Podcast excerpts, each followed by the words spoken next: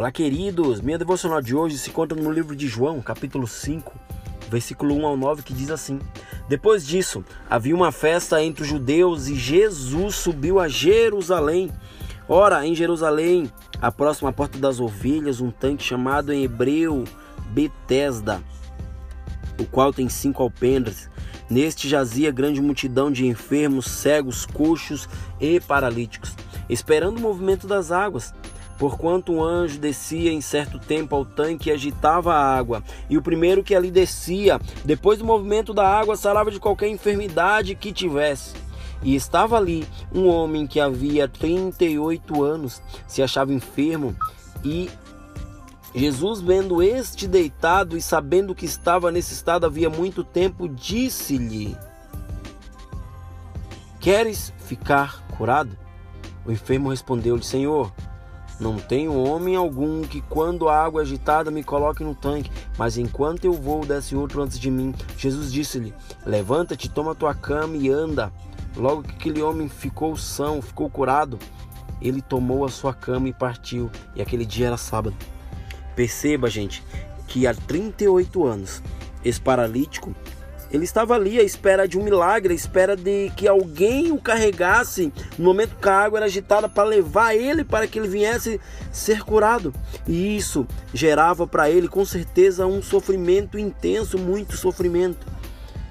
A Bíblia fala, gente, que um anjo descia de tempo em tempo para agitar as águas do tanque e pessoas eram curadas.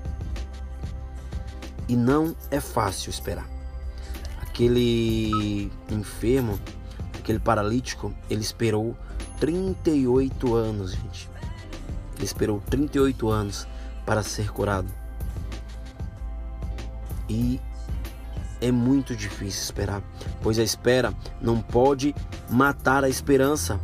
Muitas vezes nós matamos a nossa esperança por não esperar, por não é, ficar no lugar que Jesus nos pediu.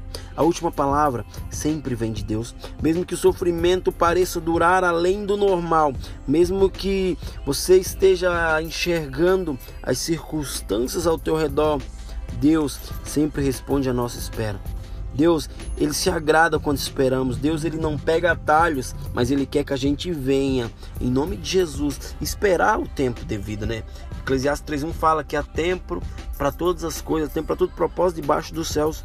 Eu falo para vocês, tenham esperança, porque o mover das águas irá te alcançar.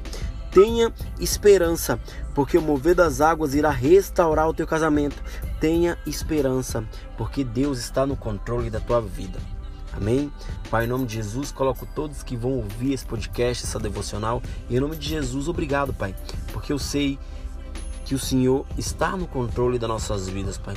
Assim como fala a tua palavra em Abacuque, ainda que a figueira não floresça, que não haja frutos na vide, eu me alegrarei no Deus da minha salvação. Amém, gente? Beijo.